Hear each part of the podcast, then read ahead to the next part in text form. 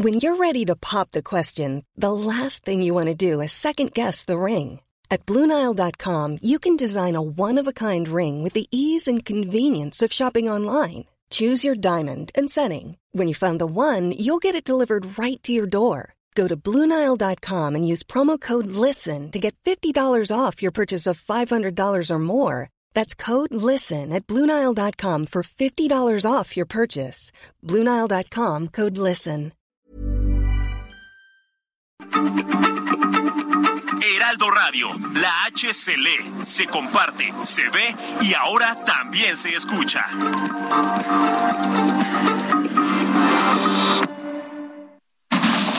Inicia. Heraldo Noticias de la tarde con Jesús Martín Mendoza. En Heraldo Radio.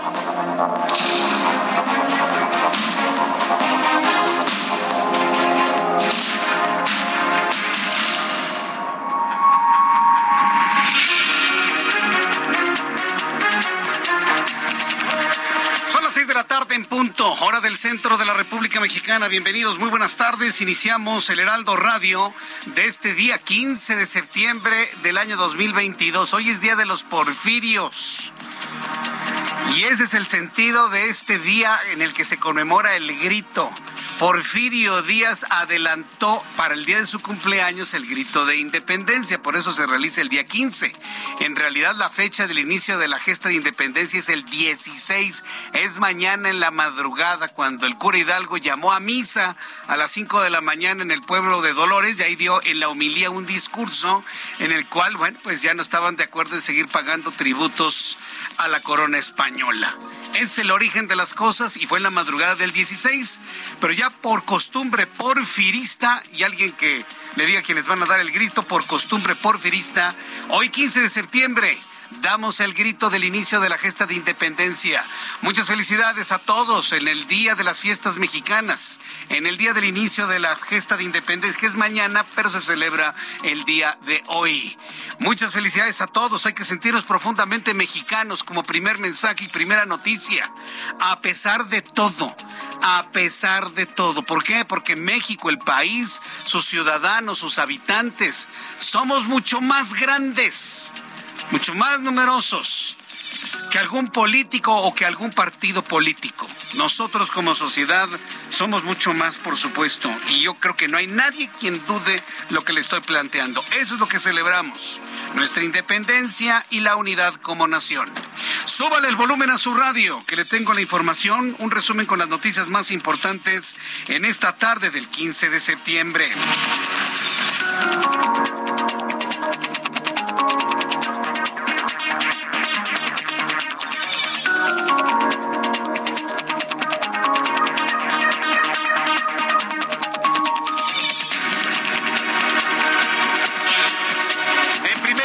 Informo que finalmente el Partido Acción Nacional rompe cualquier tipo de relación con Alejandro Moreno, a quien acusan de traición. Primera noticia del día de hoy, pero ojo, ¿eh? Tiene, tiene su detalle la noticia. Tiene su detalle la noticia. Está el Partido Acción Nacional rompiendo con Alejandro Moreno, no con el PRI, ¿eh? No con el Partido Revolucionario Institucional, al menos así se entiende está rompiendo el PAN, la dirigencia del PAN, con Alejandro Moreno, no con el partido. Ojo, ¿eh? Esto es muy importante entenderlo y tomarlo en cuenta. Durante la toma de protesta del ahora gobernador de Durango, Esteban Villegas, el líder nacional del PAN, Marco Cortés, dijo que rompió toda relación con el dirigente del PRI, Alejandro Moreno, por haber traicionado los principios de la alianza opositora Va por México. Y esto me parece que es altamente significativo altamente significativo. Rompieron con Alejandro Moreno, no rompieron con el Partido Revolucionario Institucional. Por lo menos eso es lo que se entiende en la declaración en Durango del líder nacional panista. También le informo en este resumen de noticias que la Fiscalía General de la República aprendió al general brigadier José Rodríguez Pérez, ex coronel y ex comandante del 27 Batallón de Infantería en Iguala Guerrero es señalado por autoridades del gobierno federal de haber ordenado la muerte de seis de los 43 estudiantes de la Escuela Normal Raúl Isidro Burgos de Ayotzinapa desaparecidos en el año 2014. Aquí la pregunta es, el presidente dejará que el ejército quede señalado e involucrado en un crimen de Estado, tal y como lo establece ya la investigación de Alejandro Encinas, que es la, la misma verdad histórica, nada más que versión 4T. Bueno, pues yo le voy a invitar para que me diga usted si va a dejar López Obrador, luego de que sea, eh, vamos a decirlo, recargado tanto en el ejército, ahora dejar que los acusen y suceda todo esto. Lo vamos a platicar más adelante. Por lo pronto es altamente significativo en las investigaciones sobre lo ocurrido en Ayotzinapa. Le informo que esta madrugada fueron hallados ocho cuerpos en la comunidad de Benito Juárez en Zacatecas. Todos los cuerpos estaban cubiertos con cobijas. No importa si estamos en las fiestas patrias a punto de dar el grito, nada absolutamente. El crimen organizado sigue siendo de las suyas. Le informo que el gobierno de la Ciudad de México ha dado a conocer que a partir del próximo lunes, del próximo lunes 19 de septiembre, dará inicio a la vacunación contra COVID-19 para niños con 6 años de edad. Asimismo, se aplicarán las dosis de refuerzo a los menores de edad que tengan 9 años y hacia adelante. Si usted no ha vacunado a sus niños, pues decida usted vacunarlos. Es muy importante que tengan sus hijos un refuerzo de su sistema inmunológico. Y para lograr eso, pues yo le invito a que siempre consulte a su médico. El tenista suizo Roger Federer anunció el final de su carrera después del cierre de la edición de Leib Cup, la cual dará inicio el próximo 23 de septiembre. Se va una leyenda, se retira ¿Qué, forma, eh? Y, sobre todo, qué impacto ha causado en el mundo. Roger Federer, 41 años. Digo que los últimos años se ha sometido a cirugías y ha sufrido lesiones por lo que su cuerpo está llegando al límite y es momento del retiro, ha declarado el tenista. Se va Roger Federer. Asunto que vamos a platicar con Roberto San Germán un poco más adelante aquí en el Heraldo Radio. Son las seis de la tarde con seis minutos. Vamos con nuestros compañeros reporteros urbanos, periodistas especializados en información de ciudad. Empiezo con Javier Ruiz. ¿En dónde te ubicamos, Javier Ruiz, a esta hora de la tarde? Hola, Jesús Martín, excelente tarde. Ya nos encontramos, Jesús Martín, en la zona centro de la Ciudad de México, en específico sobre la avenida 20 de noviembre, Jesús Martín, donde de poco a poco van llegando muchas eh, personas al zócalo de la ciudad. Y es por ello que también ya tenemos una relación de 200 personas las que pues estarán eh, participando del evento de la Secretaría de Seguridad Ciudadana para vigilar pues el grito. Mencionó Jesús Martín que día como 20 de noviembre, la calle de Palma, eh, 16 de septiembre, 5 de mayo, pues ya están cerrados en su totalidad, ya han colocado filtros y por supuesto pues ya el personal de la Secretaría de Seguridad Pública, principalmente policías metropolitanos, pues están haciendo los filtros para que todas las personas que vayan a ingresar al Zócalo pues lo puedan hacer de manera segura. No les permiten por supuesto pues ingresar nada de vidrio, de plásticos, nada con lo que se pueda hacer una agresión. De momento que todavía se puede hacerlo de manera tranquila sobre 20 de noviembre, sobre la calle de Isabel la Católica del 5 de febrero. Sin embargo, no que confiar en lo que pudimos observar en estos momentos, en la calle de Bolívar, muy cerca del eje central de Cargas, también ya se encuentran algunas vallas metálicas esto debido a que en caso de que ya se sature el centro del Zócalo, pues ya no podrán hacerlo a través de estas calles, va a haber otros filtros de seguridad, así que hay que tomarlo en cuenta y por supuesto pues salir con anticipación para que va a llegar al centro de la Ciudad de México. De momento, Martín, este es el reporte que tenemos. ¿Qué tal la lluvia? ¿Llovió? ¿Tú, ¿Hubo lluvia el día de hoy? llovió, Jesús Martín, hace rato cayó una ligera lluvia en la zona centro, afortunadamente pues ya, ya ha dejado de llover, incluso hasta se limpió un poco el cielo, pero pues también no hay que eh, pues, tener en cuenta que no puede confiar energía, probablemente funciona los próximos minutos. Y lo que hemos podido observar también, muchas personas que pues están ya también trayendo sus cosas, sus impermeables, mismas que también se venden ya aquí en el sótano de la ciudad de Correcto, muchas gracias por esta información, Javier.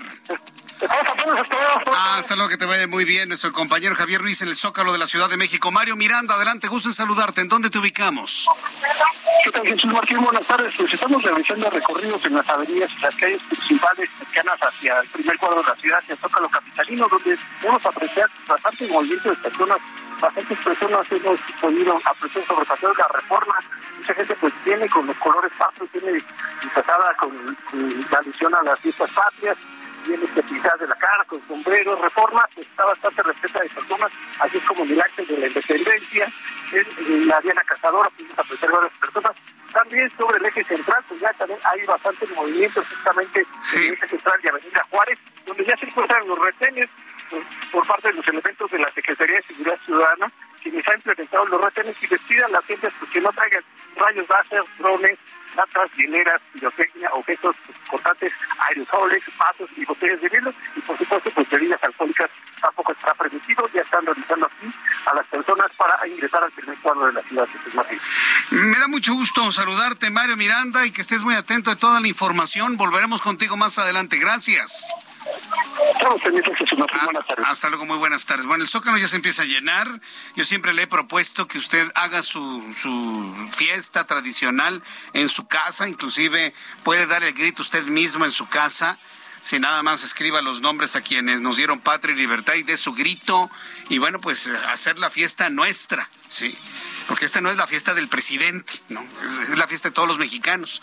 Así que si quiere ir al Zócalo, pues vaya, quiere ir a Coyoacán, vaya, vaya a, venir la alcaldía Benito Juárez, bien, al Palacio Municipal de la Ciudad de Guadalajara, adelante de Monterrey, también, a donde usted quiera ir o hacerlo en su casa. Es una fiesta, es una fiesta de los mexicanos, de la sociedad mexicana. Esto no tiene Nadie es dueño de esta fiesta, ¿eh? Nadie, absolutamente. Todo, es una fiesta de los mexicanos, inclusive usted, usted, usted, usted puede darle grito de independencia, así como lo hicieron hoy ayer en la preparatoria número 5 de la UNAM. Los jóvenes se subieron al balcón principal y gritaron Viva México y los héroes que nos dieron patria y libertad mientras ondeaban banderas y, eso fue verdaderamente extraordinario, ¿no? Encabezados por tres chavos, ¿eh? Tres chavos que fueron los que organizaron todo eso en la eh, que, lo organizaron ahí precisamente en la preparatoria número 5. Emiliano Mendoza fue el que dio el, el grito de independencia, acompañado de Ángela Riola Coria y Alejandro también, con las banderas y toda la convocatoria. Ellos dieron su grito de independencia. Eso es a lo que me refiero. Eso es a lo que me refiero, que hagamos nuestro el grito, hagamos nuestra esta fiesta, porque es nuestra, de la ciudadanía, de los habitantes. Seis de la tarde con once minutos, hora del centro de la República Mexicana. El amor inspira nuestras acciones por México. Reforestando la tierra, reciclando, cuidando el agua, impulsando a las mujeres y generando bienestar en las comunidades. Juntos somos Coca-Cola y contigo el amor multiplica. Bien, pues vamos a revisar lo que sucedió un día como hoy, 15 de septiembre, en México, el mundo y la historia. Abra Marriola. Amigos, bienvenidos. Esto es un día como hoy en la historia, 15 de septiembre, 1808. En Nueva España, lo que hoy es México, se ejecuta un golpe de Estado contra el virrey José de Iturrigaray, quien apoyaba a la Junta de México, la cual era de tendencia liberal. 1929. En México, el presidente Vicente Guerrero expide un decreto aboliendo cualquier forma de esclavitud en el territorio mexicano. En 1854, en el Teatro Santa Ana, después llamado Teatro de la República en Ciudad de México, se canta por primera vez el himno nacional mexicano. Es cantado por Enriqueta Sotang. La letra es de Francisco González Bocanegra y la música de Jaime Nuno. 1898. En el municipio de Tecalitlán, el joven Gaspar Vargas López funda el Mariachi Vargas. Y en algo internacional en este año quedará también marcado la historia porque es cuando Roger Federer anuncia su retiro del tenis profesional. Amigos, esto fue un día como hoy en la historia. Muchas gracias. Muchas gracias. Muchas gracias, Abraham Arreola, por las efemérides del día de hoy. Sí, hoy también se celebran, se celebra el cumpleaños del general Porfirio Díaz Mori. José de la Cruz Porfirio Díaz Mori. Ese era su nombre completo. Nació el 15 de septiembre de 1830. Nació en 1830 el general José de la Cruz Porfirio Díaz Mori. Y bueno, es una efeméride importante porque el nacimiento de este gran personaje de la historia mexicana se acuérdese que hay que rescatar a muchos personajes de nuestra historia, que sin ellos no se entendería México. Uno de ellos es Porfirio Díaz, otro es Agustín de Iturbide. Eh, no entenderíamos la ceremonia y la fiesta que celebramos todas las familias mexicanas hoy por la noche. El grito el día 15 por la noche sonando la misma campana que el cura Hidalgo sonó cuando llamó a misa. Sí, sí, porque muy pocas personas recuerdan eso. El cura sonó la campana llamando a misa, para misa de las 5 de la mañana. Era domingo. Y pues llamaba a misa, ¿no? Entonces, el recuerdo de esa campana llamando a misa y toda la celebración eucarística y en el, la homilía después del Evangelio fue cuando dio el mensaje que dio por, o se considera como el inicio de la gesta de independencia. Eso es lo, que se recuerda al sonar la campana. Es importantísimo conocer el origen de esta celebración en las noches. Bien, cuando son las 6 de la tarde con 15 minutos vamos a revisar las condiciones meteorológicas. Cayo, un aguacero hace ratito, al menos intenso en el sur de la Ciudad de México, en el Zócalo también llovió, pero no tan fuerte he podido observar algunas imágenes que nos envían nuestros compañeros reporteros desde el Zócalo de la Ciudad de México y se ve que no llovió tanto como en el sur, pero la condición de lluvia va a prevalecer. El Servicio Meteorológico Nacional, que depende de la Comisión Nacional del Agua, nos informa que habrá condiciones de lluvia, fíjese Habrá condiciones de lluvia para el, occidente, centro y sur de la República Mexicana.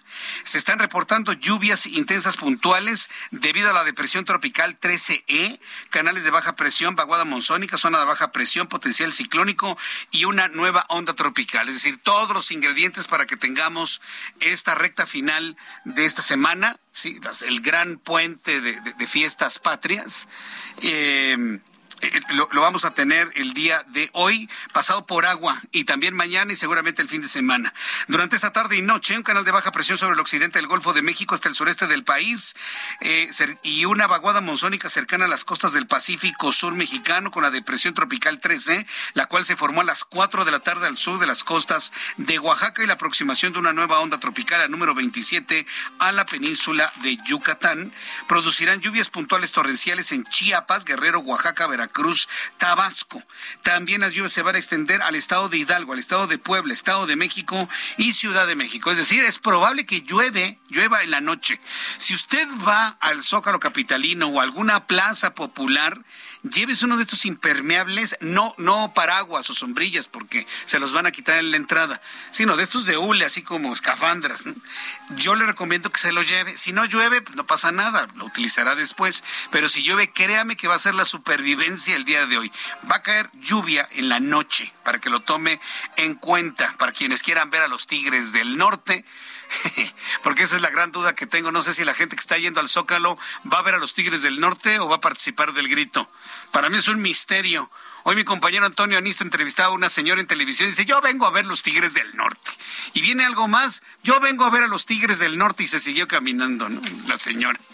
Entonces, este, y no, y va a haber grupazos, ¿eh? Creo que la zona santanera va a estar en la alcaldía Benito Juárez. Los Ángeles Azules van a estar. Bueno, al ratito le digo qué grupos musicales van a estar en, en estos lugares de la capital del país y también cómo se va a realizar la fiesta del grito de independencia en otras partes de la República Mexicana. Por lo pronto, ya con estos elementos atmosféricos y sabedores de que va a llover, le doy a conocer el pronóstico del tiempo para las siguientes zonas del país. Amigos que nos están escuchando en estos momentos en Acapulco, Guerrero, está muy nublado, con 28 grados en este momento, mínima 24, máxima 31. En Guadalajara, Jalisco, no llueve, 27 grados, mínima 15, máxima 29. Monterrey, también con algo de nubosidad, parcialmente nublado, mínima 21, máxima 30, 27 en este momento. Donde cae un aguacerazo es en Villahermosa, Tabasco, 27 grados en este momento, mínima 23, máxima 31. También llueve en Cuernavaca, mínima 22, no, en este momento 22, mínima 16, máxima 24. También está lloviendo en las zonas de balnearios del estado de Morelos. En Yautepec llueve con intensidad, 15 la mínima, máxima 26, 23 en este momento. Pero ¿qué tal en la ciudad de Houston? Totalmente despejado, un cielo totalmente azul y un calorón de 30 grados, mínima 22, máxima 32. En Oaxaca, también lloviendo con intensidad, 21 en este momento, mínima 14, máxima 24. Y aquí en la capital del país llueve. Al menos en esta zona de la alcaldía Benito Juárez está lloviendo, temperatura mínima 14 grados y la máxima para mañana 22 grados Celsius. En este momento, las 6 de la tarde con 19 minutos, las 6 de la tarde con 19. Estamos en nuestra transmisión de YouTube en el canal Jesús Martín MX con algunos problemas al inicio, pero ya completamente normalizado. Así quien quiera vernos a través de YouTube en el canal Jesús Martín MX puede hacerlo perfectamente bien a partir de este momento. Bien, ayer le informaba en la radio, hace 24 horas le informaba que en Michoacán un tráiler embistió a seis vehículos causando la muerte de siete personas. Fue un accidente brutal, tremendo. El gobernador Alfredo Ramírez Bedoya reveló que el accidente pudo ser causado por una falla mecánica en los frenos. Cuando los frenos fallan, ¿eso qué significa? Claro, falta de mantenimiento. Entro en comunicación con Charbel Lucio, nuestra corresponsal en Michoacán. Estimada Charbel, gusto en saludarte. Bienvenida. Muy buenas tardes. ¿Qué tal, Jesús Martín? Muy buenas tardes. Un saludo al auditorio. Y bueno, luego de que el gobernador señalara que el, la, una posible falla en el tráiler fue lo que ocasionó este accidente, la Fiscalía General del Estado informó que las siete personas que perdieron la vida eh, en esta en esta carambola eh, pues ya fueron identificadas. De estas víctimas, tres eran mujeres menores de edad. Eh, se trata de las niñas Amara Guadalupe, de tres años, Alison Valeria, de siete años, y la adolescente Guadalupe C, de quince años. Eh, también perdieron la vida María Herendira P, de 41 años, Grecia H, de 21 años de edad, Cintia Berenice, de 27 años, y Bulmaro Joaquín L, de 37 años de edad. Eh, todas estas personas eran eh, originarias de la región de Tierra Caliente, municipio de Mújica, Patzingán, y eh, bueno, pues los cuerpos de estas personas fallecidas ya fueron entregados a sus deudos, mientras la Fiscalía del Estado continúa con las investigaciones y bueno, también informó que el conductor a cargo de este camión doble remolque que embistió a los vehículos se dio a la fuga junto con otros dos choferes de otros dos trailers que también se vieron involucrados en este accidente, por lo que eh, pues al día de hoy no hay una persona detenida en este momento por la aparatosa carambola que se registró en esta carretera, que ya se ha ganado el nombre de la autopista del terror, ya que apenas unas horas después de este fatal accidente se registró en la madrugada de hoy otro choque entre un tráiler, un camión de carga pesada y un vehículo particular en el que murieron dos personas calcinadas, o sea que en menos de 12 horas nueve personas murieron en esta autopista siglo XXI. Y bueno, en otro tema, Jesús Martín, hoy se cumplen 14 años de aquel atentado terrorista eh, perpetrado contra civiles durante los festejos patrios en la Plaza Melchor Ocampo de la ciudad de Morelia. Y bueno, autoridades del Estado y del municipio eh, pues realizaron un acto cívico en esta plaza pública para recordar a las víctimas y bueno ahí el gobernador del estado Alfredo Ramírez Bedoya dijo que eh, pues eh, solicitó a la fiscalía general de la República que se reabra este caso que se vuelva a abrir la investigación para pues hacerle justicia a estas familias afectadas por este ataque terrorista. Sí, lo recuerdo claramente. Ya, ya 14 años de ello, ¿verdad? Fue en el 2008. Así es, 14 años eh, de este suceso. Las familias, eh, pues los sobrevivientes asistieron a este acto cívico. Ahí pues nos platicaron que a 14 años eh, pues ya no tienen esperanza de que se haga justicia. Sin embargo, pues siguen enfrentando ciertas dificultades en su salud y también en el tema económico, porque muchos de ellos pues tuvieron que dejar de trabajar por las secuelas que dejaron pues las heridas de las granadas de fragmentación. Vaya, qué, barbaridad. Muchas gracias por la información, Charbel. Seguimos pendientes. Seguimos atentos con, la información. Bueno, pues eh, esto de, de, Michoacán, estaba viendo algunos videos que fueron tomados inmediatamente después del, del, choque. Yo no entiendo por qué el chofer del vehículo tuvo que chocar a los, a los automovilistas y no irse hacia fuera de la autopista. Si fuera de la autopista no había nada. Sí. Entonces, este, hay que también investigar cuál fue la razón, porque está grabado, ya se obtuvo la grabación de la cámara que traía el vehículo y es, es viral en las redes sociales. e inmediatamente el algoritmo de Twitter lo manda al video de quien tomó cómo estaban rescatando los cuerpos de dentro de los fierros retorcidos. Un niño tiembla, ¿no? Está en los estertores de la muerte y se ve que lo estaba abrazando su mamá, por ejemplo. No, no, no, una cosa verdaderamente espantosa. Y, eso es el drama, ¿no? Usted viene, viene en una carretera, en una autopista, y usted no sabe si un loco viene exceso de velocidad, si viene drogado, si viene borracho, si viene tomado, lo que usted quiera, ¿sí? Con un camión sin mantenimiento y, le arranque la vida sin que usted la deba ni la tema. Hay que cuidarse mucho en las carreteras de autopistas y hay que tener ojos en la espalda también en las autopistas si vemos que un camión viene a toda velocidad, algo podríamos hacer, ¿eh? Algo podríamos hacer quienes tienen, tenemos pericia en el manejo. Así que siempre tomen en cuenta este consejo, sobre todo para las personas que hoy, esta tarde, se están desplazando por carreteras y autopistas, se van a encontrar con sus familias para dar el grito en la noche. En este momento nuestro programa de noticias es muy escuchado en carreteras y autopistas. Yo le agradezco que me dé la oportunidad de acompañarlos en este camino. Lleguen con bien, los están esperando sus familias, sus amigos y deseo que tengan una buena fiesta de fiesta patria, de grito de independencia hoy por la noche. Vamos a ir a los anuncios y regreso con más noticias aquí en el Heraldo Radio. Escucha las noticias de la tarde con Jesús Martín Mendoza. Regresamos. Heraldo Radio, con la H que sí suena y ahora también se escucha.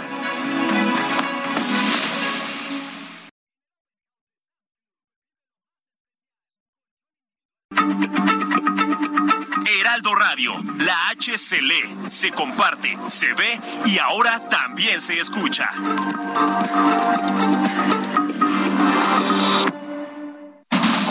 Continúa Heraldo Noticias de la tarde con Jesús Martín Mendoza.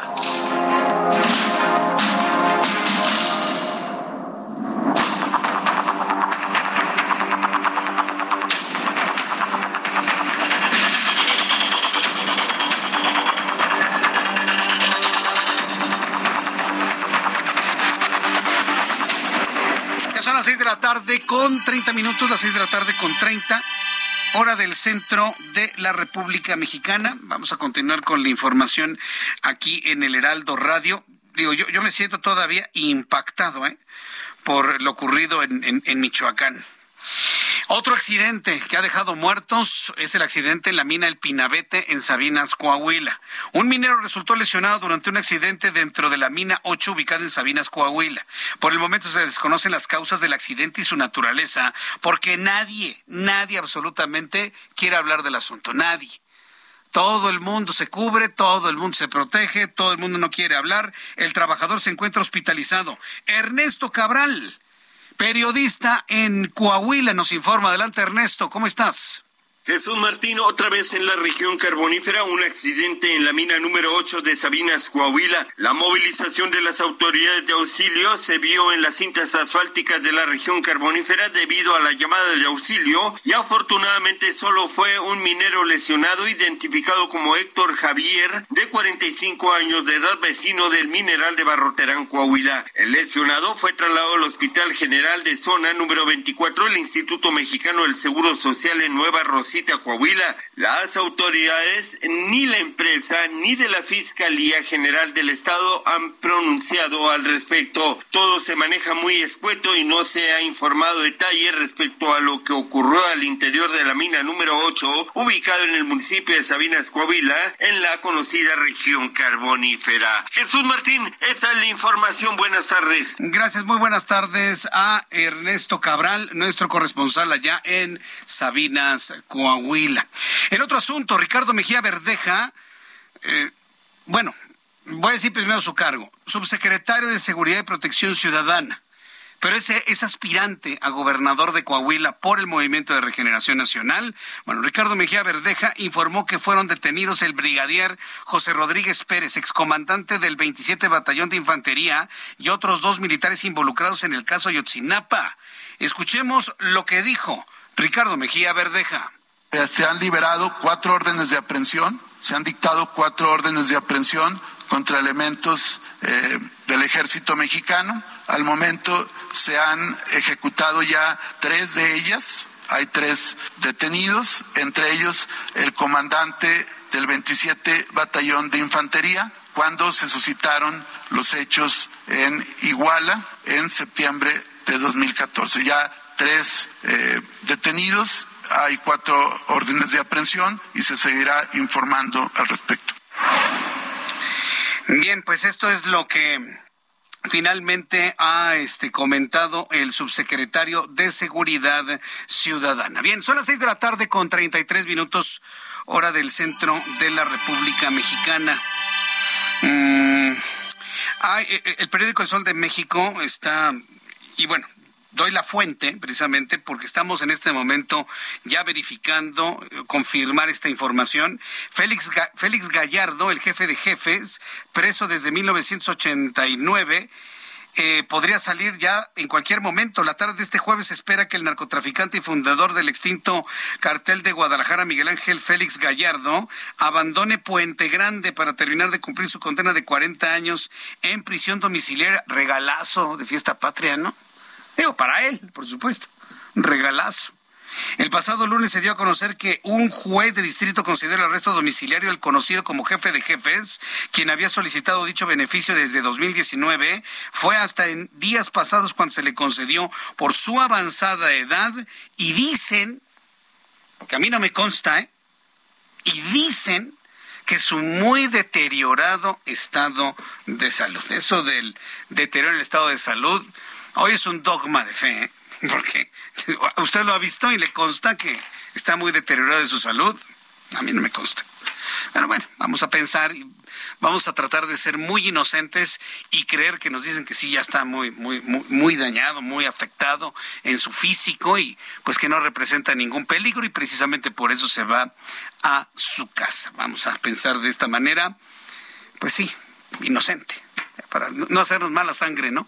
Porque estamos preparando el pozole, ¿no? Estamos preparando la fiesta patria, las tostadas, la pata para las tostadas, el picadillo para las tostadas, el pozole, la birria, el mole de olla.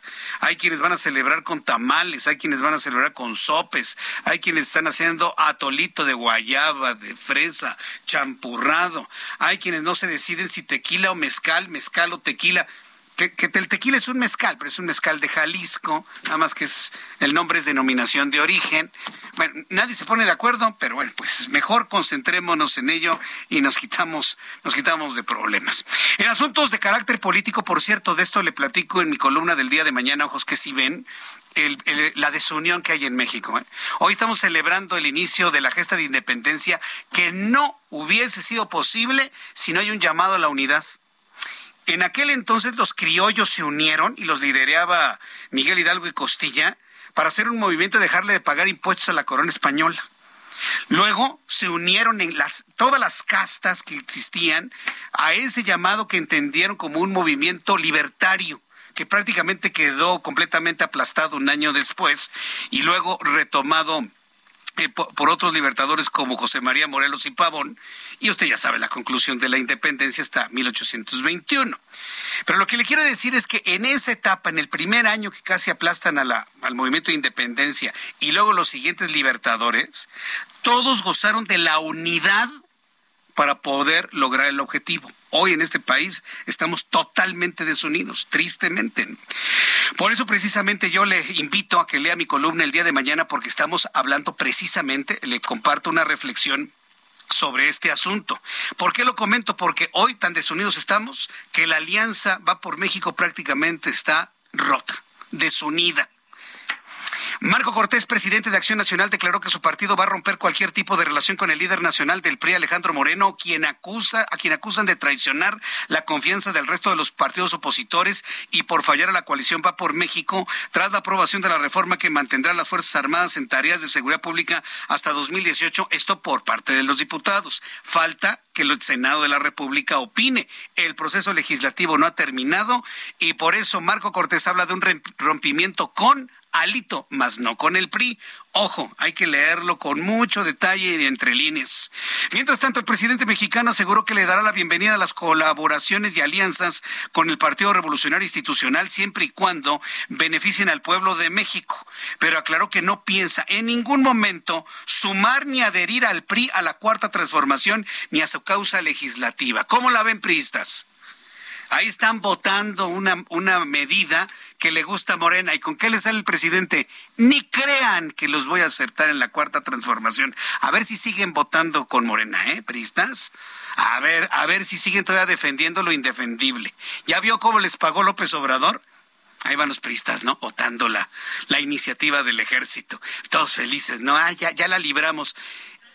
Y el presidente les dice, ni crean, ni crean que van a pertenecer a la cuarta transformación. Yo se los he dicho, ¿eh? Me duele decirles, se los dije, pero se los dije. Y aquí hay miles de personas en las redes sociales que les pueden comprobar que yo siempre les he dicho que así paga. Pero bueno, cada quien, ¿eh? Cada quien calcula. Vamos con mi compañero Misael Zavala, reportero del Heraldo Media Group, quien nos informa esto muy interesante de Marco Cortés, declaraciones allá en Durango. Adelante, Misael, qué gusto saludarte. Bienvenido. Muy buenas tardes. Buenas tardes, Jesús Martínez. Efectivamente, pues hoy, eh, por incumplir acuerdos y deshonrar la palabra con la coalición Va por México, el presidente nacional del PAN, Marco Cortés, rompió relación política con el líder nacional del PRI, Alejandro Moreno Cárdenas, por lo que dejó de ser un interlocutor para llegar a acuerdos y consensos y aliancistas.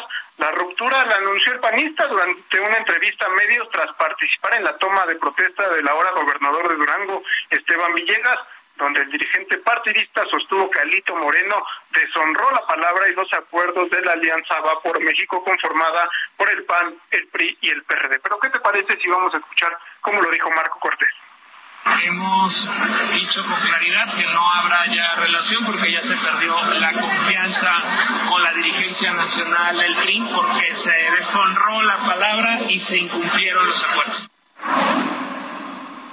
Jesús Martín, esto se da después eh, pues de que el dirigente nacional del PRI y también el grupo parlamentario del Revolucionario Institucional en San Lázaro impulsaron y aprobaron la reforma que prorroga hasta el 2028 la permanencia de las Fuerzas Armadas en labores de seguridad pública y en las calles. Sobre el futuro de la coalición Va por México, Marco Cortés expuso que van a esperar la votación de la reforma en el Senado para decidir si rompen totalmente con la alianza Va por México. Y también te comento, Jesús Martín, que pues los dirigentes nacionales del PAN y el PRD, Marco Cortés y Jesús Zambrano, respectivamente, ni oyen ni ven al dirigente priista Alejandro Moreno. Esto durante la toma de protesta de Esteban Villegas como gobernador de Durango. Ambos líderes panistas y perredistas aplicaron prácticamente la ley de hielo a Alito Moreno, ya que evadieron saludar al priista durante la llegada a este evento que se realizó en Durango. Jesús Martín, hasta aquí la información. Muchas gracias por la información, Misael Zavala. Gracias, buenas tardes. Hasta luego, que te vaya muy bien. Al ratito le voy a presentar el audio del presidente mexicano, cómo le respondió hoy al PRI, ¿no? Ya después de que votaron en favor de esta propuesta, cómo les dijo, ni crean, ¿eh? ni piensen que van a ser parte de la cuarta transformación. Bien, son las seis de la tarde con 41 minutos hora del centro de la República Mexicana. Vamos con Ignacio Mendivil. Bien, vamos con Mayeli Mariscal hasta el estado de Jalisco. Ya la adelantaba que el jefe de jefes podría dejar el penal eh, de Puente Grande en cualquier momento. Adelante, Mayeli. Así es, muy buenas tardes. Ya un convoy de la Guardia Nacional ingresó a esta zona del penal de Puente Grande. Se espera que solamente terminen de ajustar este dispositivo geolocalizador que le será colocado a Miguel Ángel Félix Gallardo y que, bueno, permitirá eh, a través de este que las autoridades verifiquen su ubicación. Recordar que él será trasladado para eh, cumplir lo que le resta de sentencia, ocho años en prisión domiciliaria. Esto debido a la gravedad de los padecimientos eh, que tiene y pues también se espera que sea, eh, como mencionas, en los próximos minutos que esté eh, dejando el penal de Puente Grande para dirigirse a este domicilio. Por lo pronto es la información que tenemos respecto a este tema. Dime una cosa, Mayeli, ¿el convoy entró para qué? ¿Para llevarlo a la puerta de su casita todavía?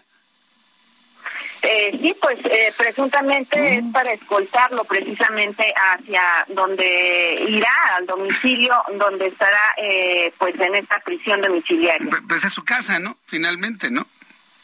Así es. Sí. Bueno, fíjate qué, novedad. Lo que sí es interesante es que sí van a poner un equipo geolocalizador para saber en dónde está. Bien, Mayeli Mariscal, muchas gracias por la información. Seguimos al pendiente. Seguimos al pendiente. Miren nada más que noticia, ¿eh? Nos comparte Mayeli Mariscal. No nada más le van a dar el beneficio de la prisión domiciliaria. La razón que usted quiera. Lo van a llevar a su casa. ¿Por qué no lo dejan en la calle que se vaya en micro? Pues al fin tiene el dispositivo geolocalizador, ¿no? O que alguien vaya por él, alguien de su familia que vaya, lo recoge y lo lleve a su casa. No, no nada más lo dejan libre, lo van a llevar hasta la puerta de su casa. Que duerma bien, don Félix. Sí, sí, gracias. Bueno. en fin, es el protocolo que se tiene que seguir. A mí me parece que es un protocolo que, pues que tendría que revisarse, ¿no? En, en, el futuro, ¿no? No digo que no lo lleven, pues que lo lleve su familia, acompañado de alguien, por supuesto, que verifique que llega a su hogar y nada más. Pero imagínense, hasta, en eso se gastan recursos. Son las 6.44 hora del centro de la República Mexicana. Bueno, pues estábamos precisamente en unos instantes, entré en contacto con Ignacio Mendíbil, quien es nuestro corresponsal en Durango, debido a que el día de hoy Esteban Villegas ha tomado protesta como nuevo gobernador constitucional de la entidad, que por cierto, en ese encuentro tuvo una muy buena convocatoria, ya se lo platicaba a través del Heraldo Televisión acudieron prácticamente todos los partidos políticos. Estuvo presente el secretario de Gobernación, Adán Augusto López Hernández. Y en ese, y así como estuvo Adán Augusto López Hernández, estuvo también ahí eh, Marco Cortés, el dirigente nacional del PAN, Alejandro Moreno, que le hicieron el feo muchísimos. ¿sí? Y bueno, pues eh, en unos instantes vamos a entrar en comunicación con Ignacio Mendíbil para que nos platique sobre esto. También voy a conversar más adelante con Gustavo de Hoyos Walter, cofundador de Sí por México, expresidente de Coparmex. Eh, la Alianza va por México, suspensión temporal que impuso el, el, PAN y el PR. ¿Ya lo tenemos a Gustavo de Hoyos? Eh, en unos, ¿Si ya lo tenemos o no? Sí. En la línea telefónica, Gustavo de Hoyos Walter, cofundador de Sí por México y expresidente de Coparmex. Estimado Gustavo de Hoyos, bienvenido, muy buenas tardes. Eh, ¿Qué tal, eh, Jesús? Qué gusto saludarte a ti y a toda la audiencia de la Radio. Reflexionaba hace unos instantes que el movimiento de independencia y todos los movimientos que ha tenido nuestro país se han logrado gracias a la unidad sin visualizar orígenes ni nada, sino todos unidos para lograr un fin político, social, económico, a fin, a fin de cuentas. Y hoy vemos un país dividido, confrontado, inclusive esta alianza que ha costado mucho esfuerzo, mucho trabajo debido a, la, a lo disímbolo de las posiciones e ideologías, pues parece que se resquebraja, o al menos esa es la impresión de la opinión pública. Luego de lo sucedido con Alejandro Moreno, Gustavo Dios, ¿cómo evalúa la Alianza Sí por México? ¿Existe, no existe? ¿Está un poco resquebrajada? ¿Cómo está, Gustavo? Jesús, empiezo con la primera parte de tu reflexión. Eh, yo creo que más allá de cuestiones tácticas que son desde luego muy importantes, más allá de votaciones a las que ahorita me refiero, eh, justamente en la unidad, y esta fecha obviamente es una ocasión propicia para reflexionar en ello, es donde nuestro país le ha ido bien y cuando no hemos estado unidos es cuando se ha ido mal.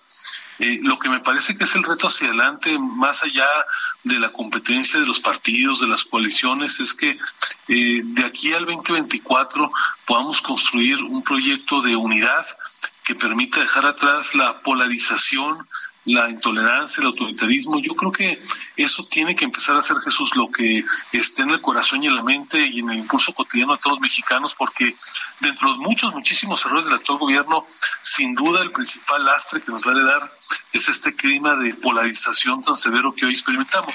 Dicho lo cual, paso a responder la parte que tiene que ver con el momento táctico, la coyuntura. Mira Jesús, cuando empezamos desde Sí por México eh, buscando la unidad de partidos que han sido adversarios históricos eh, por más de ocho décadas, la verdad es que se veía cuesta arriba. Parecía unir a estos partidos más difícil que subir el Everest sin zapatos. Eh, y sin embargo se logró.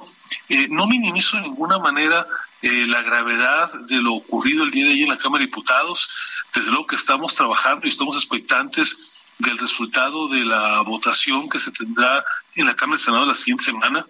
Eh, claro que estamos al día y enterados de primera mano de las posiciones y de las dolencias que han señalado unos y otros de los liderazgos a los partidos de la coalición, pero el llamado desde nuestra trinchera, que no es partidaria, que es de la sociedad civil, es para que por encima de estos agravios eh, por encima incluso de los intereses legítimos del partido se ponga el interés del partido que ustedes otros, que es el de México.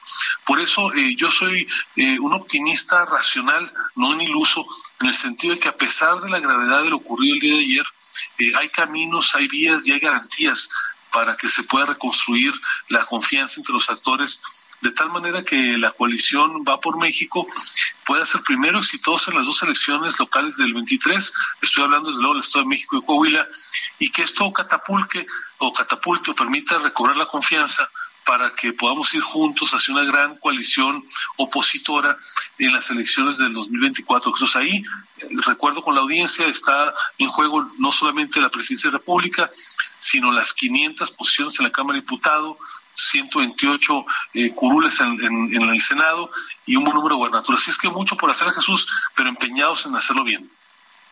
Me parece esperanzador escuchar esto. Sin embargo, se han dicho y se han mediatizado cosas duras, ¿no? Hoy escuchábamos a un Marco Cortés en Durango decir, yo ya le perdí la confianza a Alejandro Moreno. cómo se recupera la confianza en un líder de partido?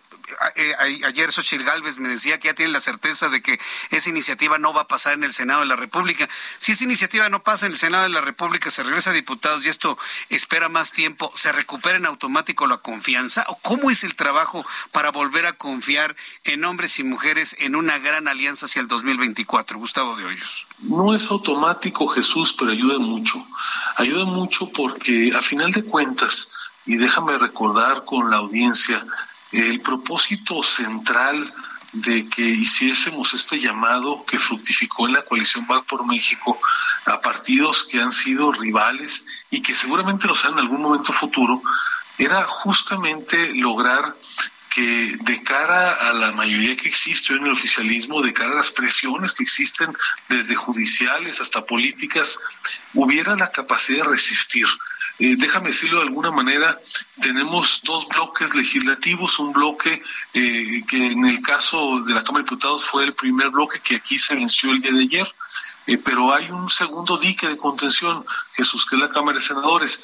Si el dique funciona y la ola no pasa, a final de cuentas se logró el propósito. No minimizo, insisto, y que soy muy responsable con tu audiencia la gravedad que es muy severa de lo que ocurrió.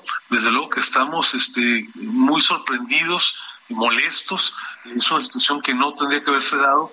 Pero más allá de estos sagrados personales, y es el llamado que le estamos haciendo a los dirigentes del PAN, del PRD, a los militantes que se sienten defraudados, es para que levantemos la mirada y que recordemos por qué estamos aquí.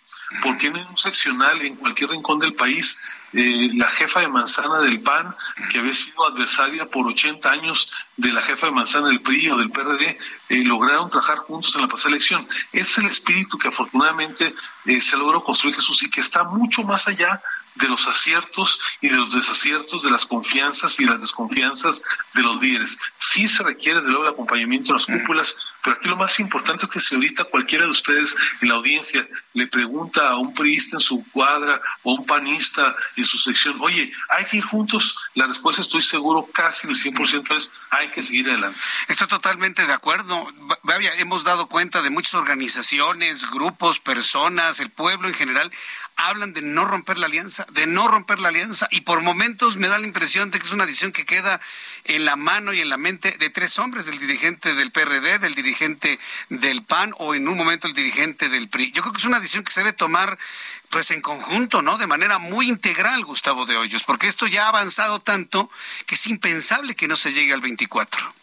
Eh, déjame compartirte que aunque efectivamente hay presidente cada instituto y al final es el responsable legal, el registro ante el INE de las decisiones, eh, afortunadamente son partidos históricos, no son partidos como otros que hay por ahí unipersonales.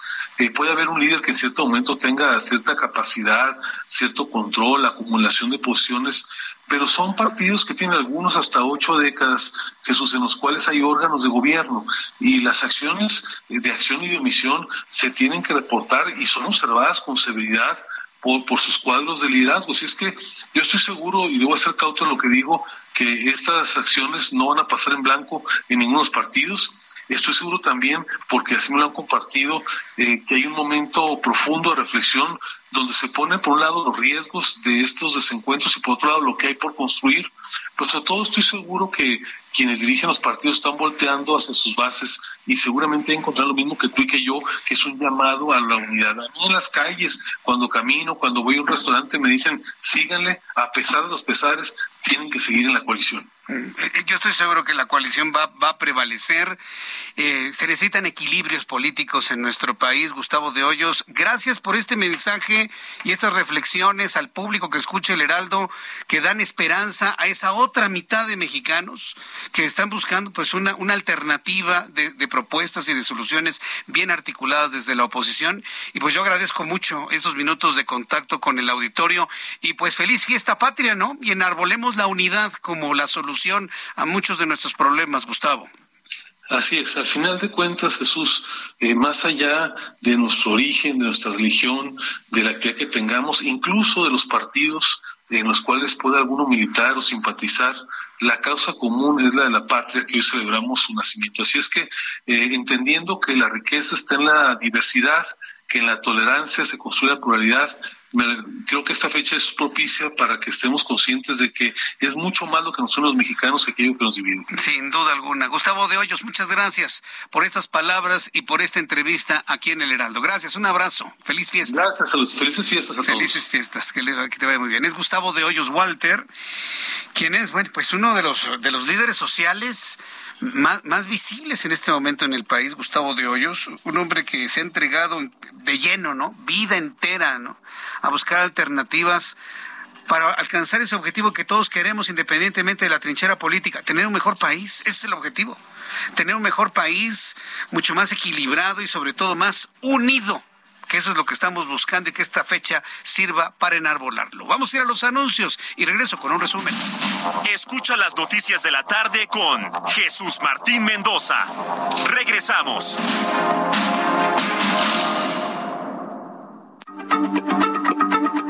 Heraldo Radio, la H se lee, se comparte, se ve y ahora también se escucha.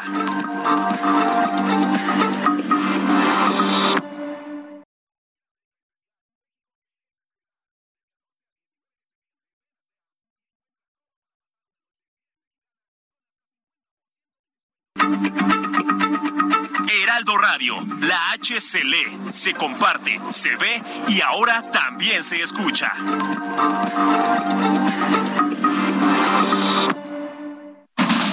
Continúa Heraldo Noticias de la tarde con Jesús Martín Mendoza.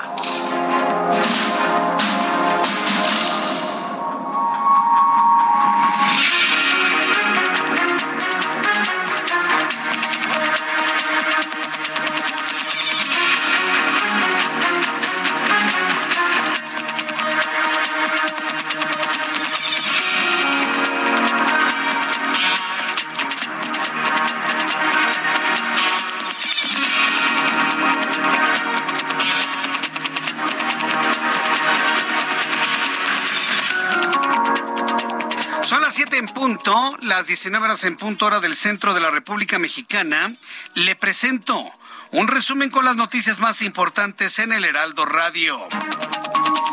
Andrés Manuel López Obrador, presidente de México, dijo hoy que le dará la bienvenida a las colaboraciones y alianzas con el PRI, siempre y cuando beneficien al pueblo mexicano. Pero hoy le aclaró a los integrantes del PRI que no piensa en ningún momento ni sumar ni adherir al PRI, a la cuarta transformación, ni a su causa.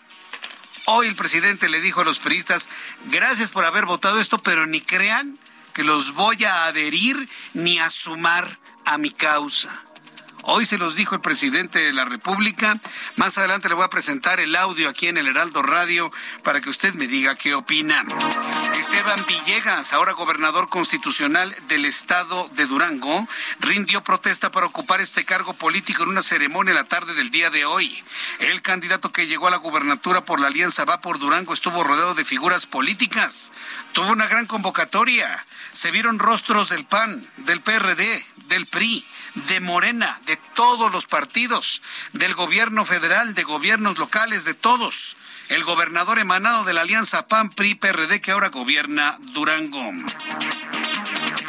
Informo que la Comisión de Energía de la Cámara de Diputados hizo una convocatoria para una reunión el 21 de septiembre con el objeto de discutir y votar la iniciativa del presidente y de esta manera, pues ya eliminar el horario de verano. No se va a eliminar de un plumazo, evidentemente se van a esperar a que termine el horario de verano el último domingo de octubre el horario de verano termina el último domingo de octubre. Y la iniciativa va en el sentido de que una vez en este periodo ordinario se apruebe, se palomee y el primer domingo de abril de 2023 ya no se muevan los relojes. Es decir, es altamente probable, todavía, todavía está vivo, ¿no? Pero es altamente probable que el, prox, que el último domingo de octubre usted y yo retrasemos nuestros relojes una hora, los retrasemos una hora y el reloj se quede así por el resto del tiempo. Vamos a estar muy atentos del resultado de esa reunión de la Comisión de Energía. También le quiero informar a quienes viven en la capital de la República que autoridades de la capital van a aplicar la vacuna contra COVID-19 a los niños de 6 años de edad a partir del lunes 19 de septiembre. Hablando del 19 de septiembre, recuerde que habrá un gran un, un, gran simulacro para recordar el terremoto del 85 y de 2017.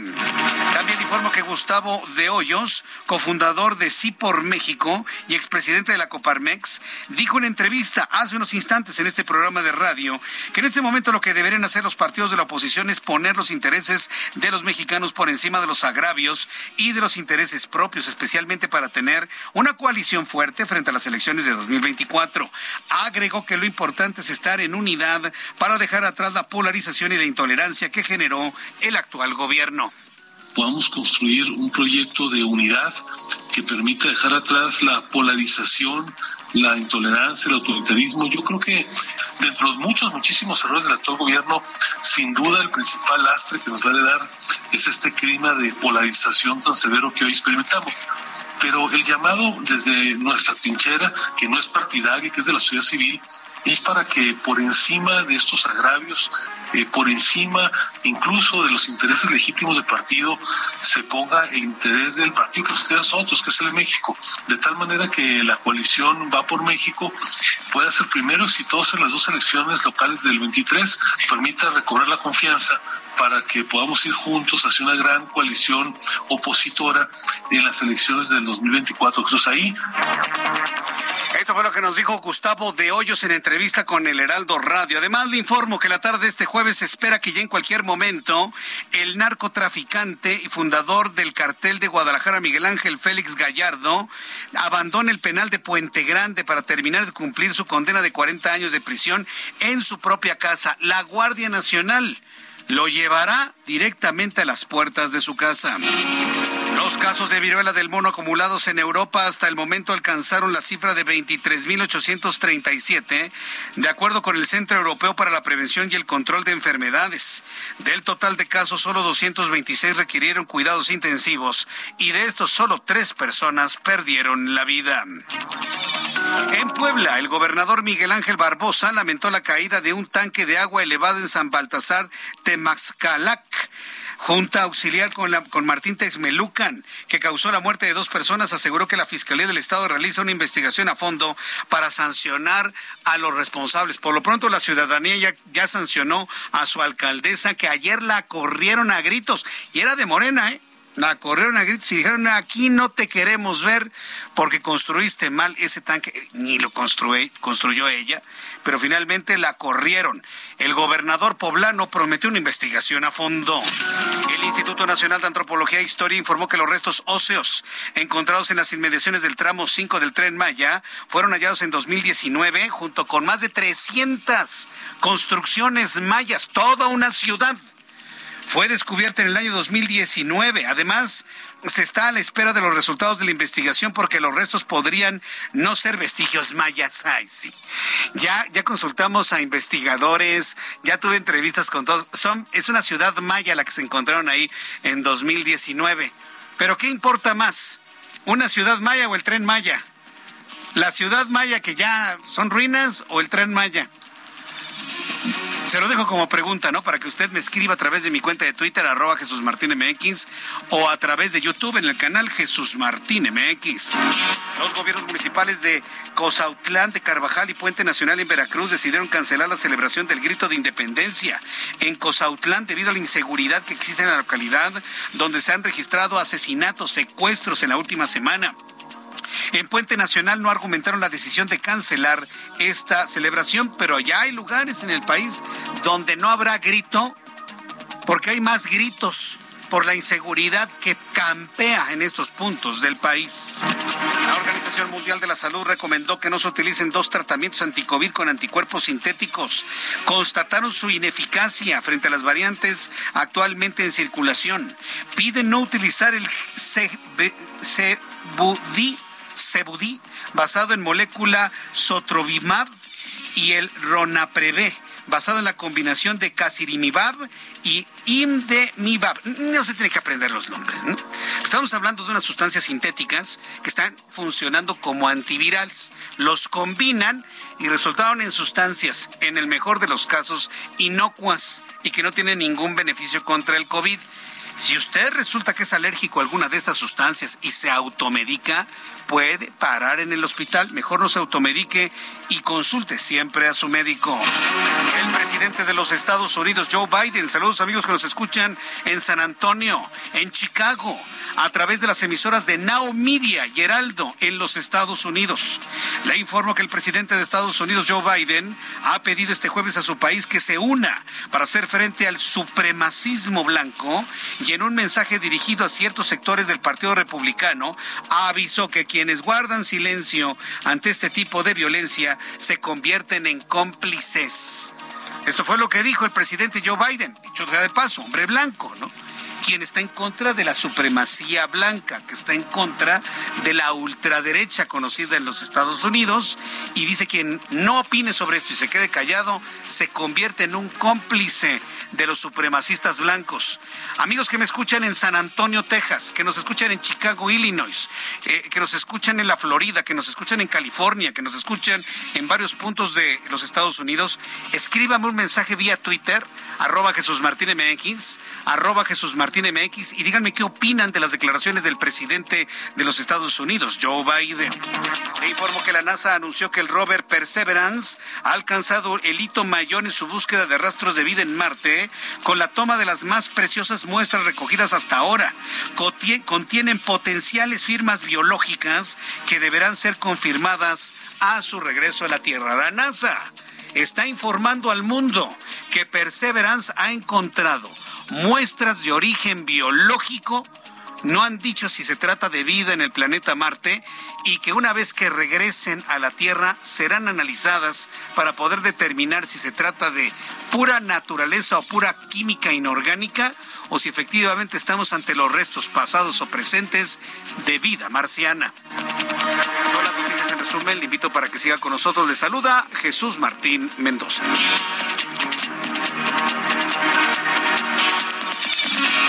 Las 7 con 11, las 19 horas con 11 minutos hora del centro de la República Mexicana. ¿Se acuerda usted? Súbale el volumen a su radio para recordar a un gran hombre que participó durante muchos años en nuestro programa de noticias. ¿Se acuerda usted del doctor Rafael Navarro? Investigador del Instituto de Ciencias Nucleares de la UNAM, el mexicano que participó con diversos rovers en la superficie del planeta Marte, con robots que él mismo construyó en la UNAM y que fueron incluidos en estas misiones y que, bueno, pues finalmente pisaron la superficie de Marte, ¿se acuerda? Que finalmente murió y falleció hace poco más de un año a consecuencia de un, de un contagio con COVID-19. Bueno, él decía, vamos a tener un problema, Jesús Martín, si encontramos vida en Marte. Porque si encontramos vida en Marte, nos vamos a encontrar con el dilema ético, el dilema ético de la conquista. Así se trate de vida unicelular. Entonces, ¿qué es lo que le conviene a la ciencia y a la humanidad? No encontrar vida en Marte, porque si no hay vida en Marte, tenemos toda la posibilidad de ir y conquistar y habitar ese planeta. Pero si se confirma que hay vida, me decía Rafael Navarro eso, se va a abrir un gran debate ético a nivel mundial de cuál es el derecho que tendríamos los seres humanos de ir a poner un pie en un planeta ya habitado por otra especie sea unicelular, pluricelular, microscópica, apenas en desarrollo, vegetal, animal, lo que sea. ¿Cuál sería el derecho de los seres humanos de ir a poner el pie en un planeta ya habitado por una especie? Así le digo, aunque sea de vida microscópica. Hoy, con esto que acaba de descubrir Perseverance, vuelve a la mesa ese gran planteamiento de uno de los grandes científicos mexicanos caídos por COVID-19, el doctor Rafael Navarro. Con esto le rindo homenaje al doctor Navarro, recordándolo siempre, porque sus conceptos sobre el planeta Marte se van a volver importantísimos ahora después de esta noticia. Son las siete con doce, hora del centro de la República Mexicana. Vamos con nuestros compañeros eh, reporteros. Javier Ruiz, vamos primero con mi compañero Javier Ruiz, muy pendientes en la víspera ya de la fiesta del grito de independencia. Adelante, Javier. Así es, Jesús Martín, excelente tarde. Y continúan llegando, Jesús Martín, grupos pues bastante numerosos y también organizados hacia el zócalo de la ciudad ellos de diferentes alcaldías, incluso les están permitiendo pasar pues por bloques, Jesús Martín, porque muchos de ellos pues, vienen entre 60 y 70 vecinos de algunas eh, colonias de la zona sur y zona oriente y esto está provocando que se sature ya también pues el acceso sobre 20 de noviembre. Llegando a la calle de Venustiano Carranza, hay elementos de la Secretaría de Seguridad Ciudadana quienes están montando este operativo para checar pues principalmente las mochilas. Sin embargo, Jesús Martín, pues ya poco a poco se va llenando el primer cuadro de la capital, así que quien va a venir pues al Zócalo tienen que salir con anticipación, de lo contrario encontrarán algunos otros retenes antes de llegar al Zócalo de la ciudad no podrán ingresar hasta adentro. Así que hay que tomar en cuenta los automovilistas, Jesús Martín, pues prácticamente quien transitan sobre San Antonio Abad, sobre los Avenida José Marisa Saga, pues ya está detenido el avance debido al constante cruce de peatones y por supuesto no hay acceso en vehículo a ninguna parte del primer cuadro. Las alternativas todavía es utilizar como alternativa pues el paseo de la reforma o la avenida de los insurgentes un poco distante pero es la mejor opción porque pues eh, van a ver estos cortes prácticamente toda la noche y madrugada incluso el día de mañana por el, el, desfile militar de momento Jesús Martín el reporte que tenemos muchas gracias por la información Javier Ruiz Estamos atentos, hasta luego. Hasta luego, que te vaya muy bien. Mario Miranda, ¿en dónde te ubicas, Mario? Adelante.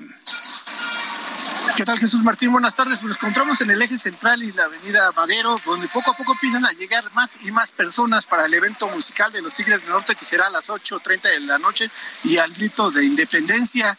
Ahorita pudimos apreciar, estaba llegando la gente pues dispersa, poco a poco de repente se soltó un grupo de personas de estos llamados acarreos, porque llegaron pues bastante, son alrededor de, de mil personas las que empiezan a llegar con sus banderas en color guinda en apoyo a Morena y empiezan a gritar cánticos pues a favor del presidente López Obrador. Son grupos provenientes de varias alcaldías del distrito y están ingresando a estos lugares, a estos filtros y están haciendo trabajar más a los elementos de Secretaría de Seguridad Ciudadana porque de repente se soltó este grupo de personas y la mayoría pues trae estas mantas, trae estas campanas este, en apoyo, pero estas traen palos, entonces le están diciendo que quiten los palos porque si no, no podrán entrar. Están ahorita revisando lo que está saturada demasiado los filtros a los accesos al Zócalo Jesús Martín. Continuaremos aquí pendientes desde el eje central y la calle Madero, donde también comentarte, pues, donde llegaron estas personas en los autobuses, los cuales estacionaron en las calles aledañas que se encuentran a la avenida Juárez, Jesús Martín. Correcto, bueno, pues me, me parece muy interesante todo lo que nos reportas a esta hora.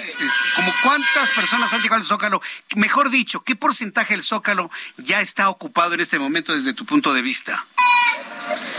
Pues yo diría que un 50%, Jesús Martín. Ya un 50%. Bueno, pues. Sí, para la hora que es, ya. Sí, no, pues ya, ya, Esperemos que no llueva, esperemos que no llueva ya. Gracias por la información, Mario. Seguimos pendientes, Jesús Martín. Hasta luego, que te vaya muy bien. Mire, ahora que nuestro compañero Mario Miranda me decía que la gente está llegando para ver a los Tigres del Norte, oiga, me surgió una enorme duda. ¿A qué va la gente al Zócalo, eh? ¿A qué va la gente al Zócalo? ¿Ver a los Tigres? del norte gratis. Bueno, no es gratis, están cobrando, obviamente. Pero la gente no paga boleto. ¿Ir a ver a los Tigres o ir a ver al presidente dar el grito? ¿A qué va la gente, eh? Al Zócalo. ¿A ver a los Tigres? Bueno, vamos, vamos a salir de dudas. A través de mi cuenta de Twitter le propuesto una sencilla encuesta de cuatro, de cinco horas nada más, en donde le estoy preguntando, ¿a qué vas a ir al Zócalo? ¿A ver a los Tigres del Norte o al presidente López Obrador dar el grito? En mi cuenta de Twitter, arroba Jesús Martín MX, digo, para salir de dudas, ¿no? Por lo menos para ver qué es lo que sucede. Estamos escuchando a los Tigres. Imagínense, ¿no? Cuando en México la palabra narcotráfico y corrupción está asociada a México, ahorita le voy a informar sobre esto, y pues vamos a escuchar a los tigres con pacas de Aquilo, O escuchar... Eh, ¿Esta es la jaula de oro? A ver, la jaula de oro con los Tigres del Norte en el Zócalo Capitalino después del grito de independencia, la jaula de oro. Ahora vamos a escucharlo.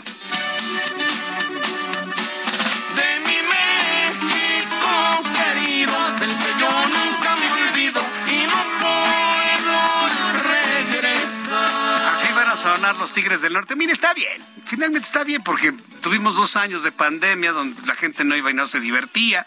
Yo puedo entender eso, pero hoy me surge la duda. ¿La gente va a ver a los Tigres o va a ver al presidente? Bueno, ya las personas, va al 50-50, ¿eh? 50, 50, mitad y mitad no sé si es bueno o es malo, pero va mitad y mitad hasta este momento. Bueno, son las 7 con 18, hora del centro de la República Mexicana. Le invito para que entre en mi cuenta de Twitter, arroba Jesús Martín MX, arroba Jesús Martín MX. Vamos a hacer un recorrido con mis compañeros corresponsales. Súbale el volumen a su radio. Aquí en el Heraldo le informamos en las primeras principales ciudades del país cómo se preparan para celebrar la fiesta del grito de independencia. Adelante, compañeros corresponsales. ¡Viva México! ¡Viva, América! ¡Viva! ¡Oh suelo bendito de Dios! De que en los dos últimos años se cancelaron las celebraciones masivas de las fiestas patrias como consecuencia de la pandemia por COVID-19, para este 2022 con semáforo en verde, los municipios del Estado de México retomarán los festejos presenciales con la participación de grupos musicales y verbena popular. Los gobiernos municipales han anunciado que festejarán el aniversario de la independencia de México con conciertos de grupos de diferentes géneros como banda, norteños o gruperos, así como algunos artistas los ayuntamientos también anunciaron la implementación de diversos operativos de seguridad para resguardar la integridad de las familias que asistan a dichos eventos que se llevarán a cabo en plazas públicas. Para el sector económico del Estado de México, las fiestas patrias generarán una derrama por 2.250 millones de pesos para el sector comercio, restaurantero y hotelero principalmente, de acuerdo con estimaciones de la Canaco. Reportó para el Heraldo Media Group Leticia Ríos. ¿Qué tal? ¿Cómo están? Los saludos desde el estado de Puebla para comentarles que las actividades del mes patrio aquí en el estado de Puebla transcurren sin ningún problema. Y es que en punto de las 11 de la noche, las autoridades respectivas llevarán el acto protocolario que consiste en que el gobernador del estado de Puebla, Miguel Barbosa Huerta, dé el grito de independencia en la sede del ayuntamiento de Puebla, tomando en cuenta que frente a este inmueble se tiene lo que es el zócalo de la ciudad. Minutos más tarde se dirigirá a lo que es la sede del Poder Ejecutivo, donde nuevamente hará un repique de campanas y también observará pues este espectáculo de juegos pirotécnicos para después acudir a la verbena popular con los poblanos que se encontrarán también disfrutando de diversas actividades en la conocida Casa Guayo de la ciudad de Puebla. Desde Jalisco se tiene ya todo listo para las festividades que conmemorarán el 212 aniversario del grito de independencia, esto en el primer cuadro de la capital jalisciense, es decir, en Guadalajara, y estas actividades darán inicio a las 6.30 de la tarde con una presentación de mariachi, los tecuexes, en el escenario de la Plaza Liberación a las 7 de la tarde, el Ballet Folclórico de Guadalajara, de 7.30 a 9 de la noche, se podrá disfrutar del mariachi internacional CHG de Gamaliel Contreras Huerta y en punto de las 9 de la noche se prevé que el gobernador del estado, Enrique Alfaro Ramírez, dé inicio con la ceremonia protocolaria del grito de independencia. Además, el espectáculo multimedia que se llevará posteriormente en la Plaza de Armas y para cerrar con broche de oro será el concierto de Pepe Aguilar de 9.10 a 11 de la noche en la Plaza Liberación. Esa es la información desde Jalisco. Muy buenas tardes. Desde Colima informarte que ya se tiene todo listo para la ceremonia del grito de independencia que dará la gobernadora Indira Vizcaíno Silva en punto de las 10 de la noche. Desde la tarde iniciará la tradicional kermés con puestos de comida y antojitos y será a las ocho y media cuando iniciará el espectáculo musical con la intervención del mariachi de la Universidad de Colima. En tanto, después de la ceremonia del grito habrá un espectáculo de fuegos pirotécnicos y la presentación artística del grupo Matiz. La gobernadora informó que contarán con operativos de seguridad necesarios para garantizar una fiesta armónica ante el riesgo que representa la violencia en la entidad e informó que se instalarán filtros de seguridad en los cuatro accesos al primer cuadro de la ciudad, además de los operativos que realizarán las corporaciones de los tres órdenes de gobierno. Esta es la información. En Oaxaca, los preparativos para celebrar el grito de independencia iniciaron desde las primeras horas de este 15 de septiembre. La Secretaría de Seguridad Pública implementó un dispositivo de seguridad en inmediaciones del Palacio de Gobierno ubicado en el Zócalo de la capital. El gobernador Alejandro Muratino Josa convocó a las y los oaxaqueños a congregarse a partir de las 20 horas en el centro de la ciudad para acompañarlo en su último grito de su sexenio. Además, se tiene programado un concierto luego de la ceremonia cívica en donde participarán grupos musicales como Cañaveral, Ditur y otros artistas invitados, por lo que los oaxaqueños y oaxaqueñas podrán disfrutar de estas celebraciones tras dos años de pandemia, por lo que el gobernador pidió seguir las medidas sanitarias necesarias. También desde hace una semana fueron colocados los eh, alusivos a esta fecha. Es el reporte desde Oaxaca. ¡Viva México! Gritemos que aunque estemos como estemos, no nos echamos para atrás. ¡Viva México! Completo nuestro México, repleto de belleza sin igual. Esta tierra que es la tierra que escogió para visitarla. Gracias a mis compañeros corresponsales que nos eh, han eh, compartido cómo se están haciendo estos grandes preparativos. Pero le voy a decir cuál es el mejor preparativo, el que está haciendo usted aunque sea muy sencillo, aunque sea un detallito, eh, los que están haciendo las familias, ese es el mejor preparativo. Todos son importantes, pero el que está haciendo usted en su casa, estoy seguro que en este momento muchas familias acompañan con las noticias mientras están preparando pozolito, mientras están preparando mole de olla, están preparando chiles rellenos, ya alguien más sofisticado pues compró las nueces, ya les quitó la pielecita, hicieron la nogada, el chile. Fíjense que fui a un restaurante ya le platicaré qué, restaurante es, y nos ofrecieron chile nogada sin capear. Y el chef de ese restaurante, que es un, es un buen restaurante, me asegura que el chile nogada va sin capear. Es un gran debate, ¿eh? Eh, eh, Julio García Castillo, que es nuestro especialista en turismo, me dice que sí va capeado. Digo, ¿por qué va capeado? Porque el capeado es el recuerdo del oro, de las, de las eh, estructuras religiosas que llegaron con la conquista. Ah, está, está muy sofisticado, ¿no? A mí me, ahora si vamos a cuestión de gustos, a mí me gustan los chiles en nogada, pero sin capear. ¿Y a usted cómo le gustan? Propuestas, ¿no? Para la cena y con los Tigres del Norte. Vamos a los anuncios, regreso. Un rancho gana. Escucha las noticias de la tarde con Jesús Martín Mendoza. Regresamos.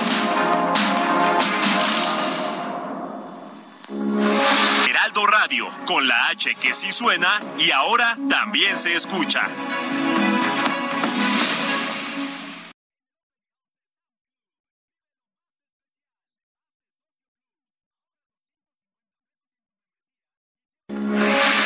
Radio, con la H que sí suena y ahora también se escucha. Continúa Heraldo Noticias de la tarde con Jesús Martín Mendoza.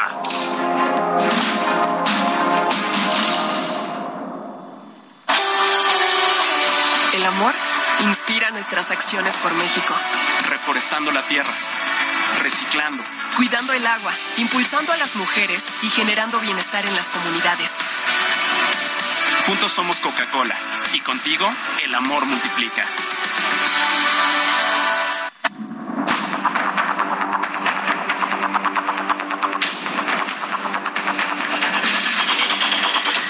Siete y media, las 19 horas con 30 minutos, hora del centro de la República Mexicana. Continuamos con toda la información aquí en el Heraldo Radio. Bueno, este, antes de, la siguiente entrevista, rápidamente le informo cómo va nuestro sondeo de cinco horitas, ¿eh? a las once de la noche con once y media de la noche ya eh, se va a terminar.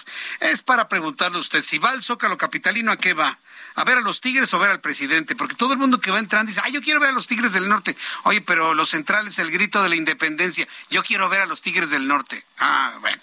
Entonces, para salir de dudas, le estoy preguntando en Twitter, ¿a qué vas al Zócalo? ¿A ver a los Tigres o al López Obrador dar el grito? Hasta este momento, 90% de las personas que han participado en nuestro sondeo me dice que van a ver a los Tigres y solamente el 10% a ver el grito con el presidente López Obrador. Bien, en la línea telefónica me da mucho gusto saludar a la senadora Indira de Jesús Rosales San Román. Ella es del Grupo Parlamentario del Partido Acción Nacional y secretaria de la Comisión de Justicia. Estimada senadora Rosales, gusto en saludarla. Muy buenas tardes. Hola Jesús, ¿qué tal? Muy buenas noches. Esta, esta discusión, este dictamen que mantendría al ejército en las calles hasta 2028, en términos futbolísticos, está ahora en la cancha del Senado de la República. Ayer Xochil Gálvez me decía que tiene certeza de que no va a pasar en el Senado de la República. ¿Usted comparte esa misma percepción, senadora Rosales? Pues mira, la, comparto porque es una cuestión numérica, eh, es muy simple, eh, no tienen los votos, digo, el bloque opositor que hemos logrado hacer durante estos últimos cuatro años en el Senado tenemos en total 53 votos, les, les harían falta a Morena y a sus aliados 11 votos. Y yo veo una postura firme, por supuesto, del Partido Acción Nacional, veo una postura firme de MC, del PRD, del Grupo Plural, y hay que decirlo, veo una postura firme también del PRI en el Senado de la República. Ahora bien, eh, ¿existe la posibilidad, desde el punto de vista numérico, pues podríamos decir que la suerte está echada en el Senado de la República, pero valdría la pena ir, no sé, a, una discusión de más de fondo sobre el tema de las capacitaciones que en un momento dado el ejército le pueda dar a, a grupos de policías civiles, hacer un parlamento abierto, es decir, ir más hacia los beneficios o no beneficios de una medida en esta naturaleza y dejar de lado pues el interés político de un solo grupo o de un solo hombre? A ver, totalmente. Nosotros desde la reforma de la semana pasada, desde hace dos semanas, puedes recordar que se reformaron las cuatro leyes secundarias de Guardia Nacional. Nuestra solicitud fue que armáramos un parlamento abierto y que pudiéramos escuchar a verdaderos expertos, que pudiéramos escuchar a todas las corrientes y que se pudiera plantear una nueva estrategia de seguridad. Nosotros agradecemos la presencia de la Marina y el Ejército en las calles. Yo soy veracruzana y te puedo decir que en los momentos más complicados de inseguridad, en mi estado, la Marina y el Ejército son los que han sacado adelante mi estado. Sin embargo, ya llevan más de 10 años en las calles y es evidente que esa no puede ser nuestra única estrategia. Digo, nosotros también aprobamos en el 2019 que la Marina y el Ejército van a continuar en las calles hasta el 2024. Digo, y eso es muy importante decirlo porque quieren ahora eh, vender eh, un falso, eh, quieren vender un falso argumento de que nosotros queremos regresar el día de mañana a la Marina y al Ejército a los cuarteles y eso es totalmente mentiroso. Digo, es mentiroso porque sabemos que pues, sería suicida pensar en regresar mañana a la Marina del Ejército en las calles, puesto que no hay policías civiles que se encuentren capacitados para salir a la calle. Y esta es justamente una de nuestras principales demandas. Nosotros aprobamos en el 2019 esta Guardia Nacional al presidente de la República, aprobamos que continuara la presencia de la Marina y el Ejército hasta el 2024, pero que de forma paralela se conformaran policías estatales civiles, se conformaran policías municipales, que hicieran un trabajo de prevención quisieran un trabajo de estrategia, que se utilizara nueva tecnología, que hubiera fondos suficientes para poder eh, robustecer cada una de estas policías y formar una nueva generación de policías. E, eso es lo que nosotros estamos planteando. Eh, creo que, digo, el seguir haciendo lo mismo eh, y esperar resultados diferentes, pues no, no tiene ningún sentido. Eh, eh, entonces, la próxima semana, pues vamos a visualizar seguramente un, vamos a ser testigos de un debate seguramente intenso, que numéricamente pues nos indica ya cuál será el resultado de ello. Pero, vuelvo a lo mismo, fructificará ante ello este llamado a un parlamento abierto y de verdad profundizar en el tema de la seguridad sí se necesita más que un capricho de una sola persona, senadora. Claro, a ver, nosotros lo, decimos, e, esto no se trata de quedar bien o no con el presidente, eh, esto, esto se trata pues de mejorar la calidad de vida, de darnos paz, digo, en, todo en todo el país. Y eso es justamente lo que no estamos haciendo. Se vuelve un debate, que decirle, un debate político entre nosotros, cuando tenemos que estar escuchando a los expertos en la materia, expertos en nuestro país, expertos de Latinoamérica, que nos digan qué sí ha funcionado en otros países y cambiar el rumbo. Eso es, nosotros estamos en la mejor disposición y te repito, tan estuvimos en la mejor disposición que en el 2019 aprobamos la creación de la Guardia Nacional que propuso el presidente. Bien, pues eh, no nos resta más que pues esperar lo que suceda eh, eh, la, próxima la próxima semana. Ahora bien, si hay un rechazo y aquí le quiero preguntar esto, senadora, a esta, a esta propuesta de mantener al ejército hasta el 2028, ¿se pueden restablecer las líneas de comunicación con el Partido Revolucionario Institucional y mantener la alianza de partidos en lo legislativo, en lo electoral, tal y como estaba planteado? Debe una opinión personal, como legisladora, ¿cómo lo ve usted? Mira, yo te digo la experiencia que hemos tenido en el Senado de la República. En el Senado de la República, el grupo parlamentario del PRI ha sido congruente con el bloque de opositor, ha sido congruente en, en todo momento. Hemos mantenido un, un bloque que ha podido aprobar reformas constitucionales y que justamente ha podido impedir caprichos. Eh, yo creo que nosotros, digo, estamos por supuesto en el Senado, lo digo como senadora, pues nosotros queremos mantener esa alianza en el Senado. Sin embargo, parece que no podemos continuar una alianza pues con gente que simplemente no tiene palabra. Digo, eh, es, así de sencillo, sobre todo cuando más allá de un interés electoral, de ganar elecciones, pues es un proyecto de país para el que nosotros nos unimos. Sí, es que volver a, confiar en quien pues a, los ojos de ustedes no tuvo palabra, se me antoja muy complicado, ¿no? Como, como que se rompe algo ya difícil de unir, ¿no, senadora? Pues por supuesto es como en cualquier relación, pero finalmente, este, pues si te mienten, pues me parece que hay, algo que bien lo dices, no se vuelve desafortunadamente a, restaurar completamente. Y creo que ese es el caso. Y hay que decirlo, creo que no existe además eh, la intención eh, por parte del, del, dirigente de restaurar esa relación. Bueno, pues estaremos al pendiente de lo que suceda. Platicaba con Gustavo de ellos hace unos instantes y bueno, pues llegamos a la conclusión. Bueno, él nos planteaba la importancia, la trascendencia de mantener una alianza, lo que piden partidos, asociaciones civiles, millones de mexicanos en general. Ojalá y se pueda restaurar lo que se ha quebrado y atentos a la discusión de la próxima semana en el Senado. Senadora, muchísimas gracias por ese tiempo. No, a ti, buenas noches, saludos. Buenas noches, que le vaya muy bien. Bueno, pues son las siete con treinta y ocho, con treinta nueve minutos hora del centro de la República Mexicana. Vamos con mi compañera Noemí Gutiérrez, reportera del Heraldo Media Group. Ella se encuentra en el Zócalo de la Ciudad de México, que minuto tras minuto se llena. Eh, tú dime, Noemí Gutiérrez, ¿para ver a los Tigres o para participar del grito de independencia con el presidente? Bienvenida, muy buenas noches. Hola, muy buenas noches. Pues comentarte que aquí, pues los asistentes están un poco divididos. Unos sí vinieron a ver a los Tigres del Norte y desde temprano pues ya están apartando su lugar frente a la Catedral Metropolitana en donde se instaló el templete, pero también están los simpatizantes del presidente Andrés Manuel López Obrador, que también ya los vimos con sus banquitos muy temprano aquí frente al balcón principal de Palacio Nacional y comentarte que pues desde la tarde, desde las 3 de la tarde aproximadamente, ha estado eh, lloviendo aquí en la plancha del Zócalo, ha sido una lluvia intermitente, va y viene, sin embargo la mayoría, todos los que ya tienen un lugar están aguantando la lluvia, se han comprado estas casitas que venden de 30 pesos, unos, unos impermeables pues muy ligeritos, otros traen incluso sus paraguas y los que llegaron con previsión, pues trae incluso su comida, banquitos y todo listo para disfrutar la ceremonia del grito. Lo que sí hemos visto es que hay gente de otros estados de la República, incluso hemos visto también este turistas extranjeros que dicen que ya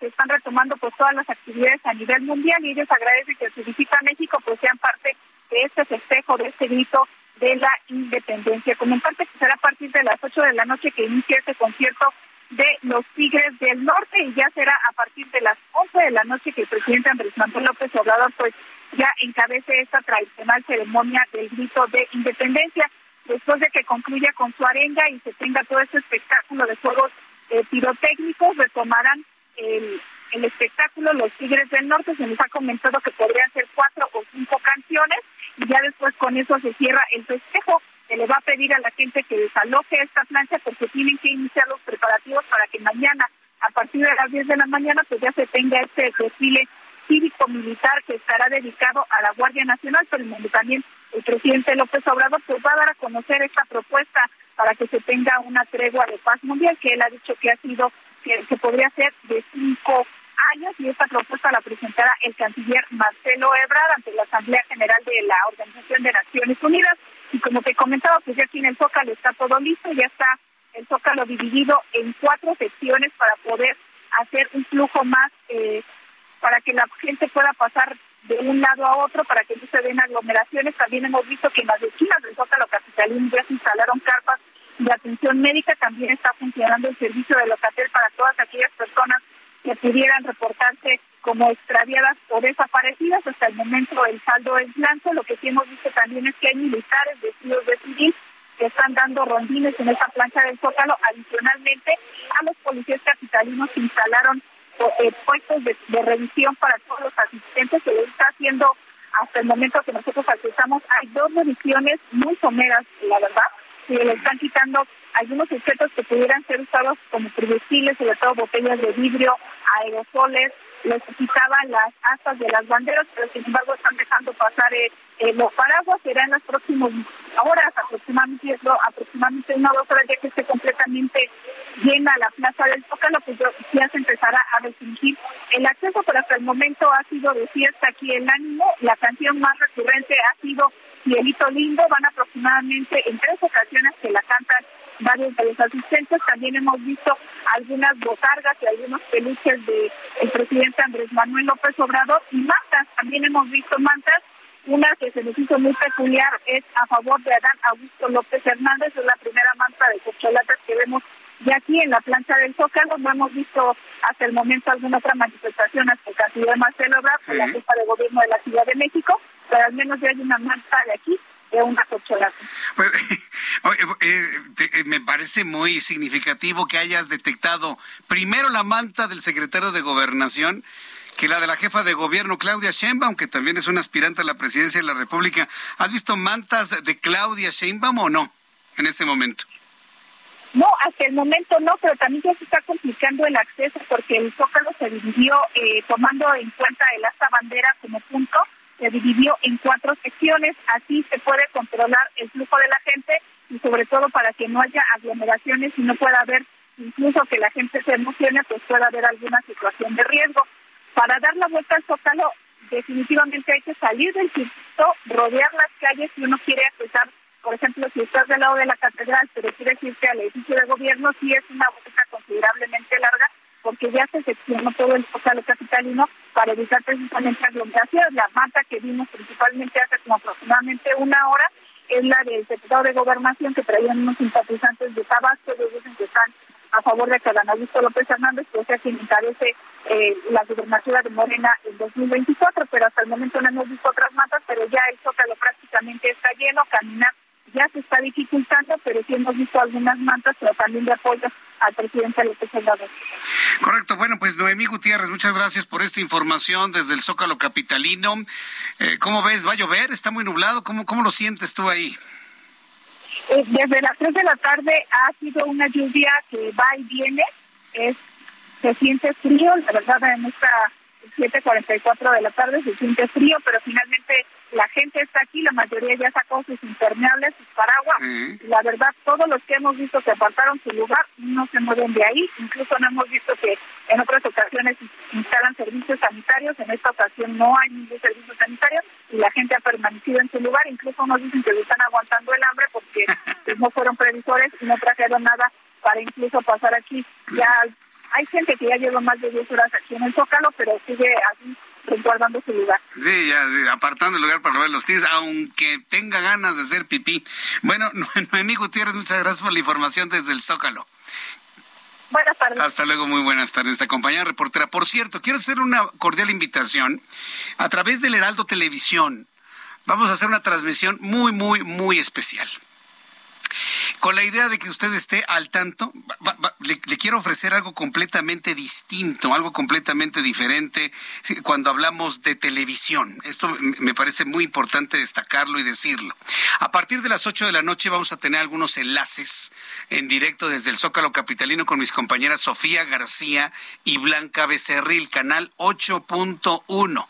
A partir de las 10 de la noche, programa especial a las 10 de la noche un enlace, diez y media de la noche programa especial desde el Zócalo Capitalino, donde nuestras compañeras en una verdadera noche de gala que le ofrece el Heraldo Televisión en el canal 8.1, llevaremos hasta sus hogares para que acompañen su fiesta con los amigos, a la familia, la preparación de los alimentos con la señal del Heraldo Televisión.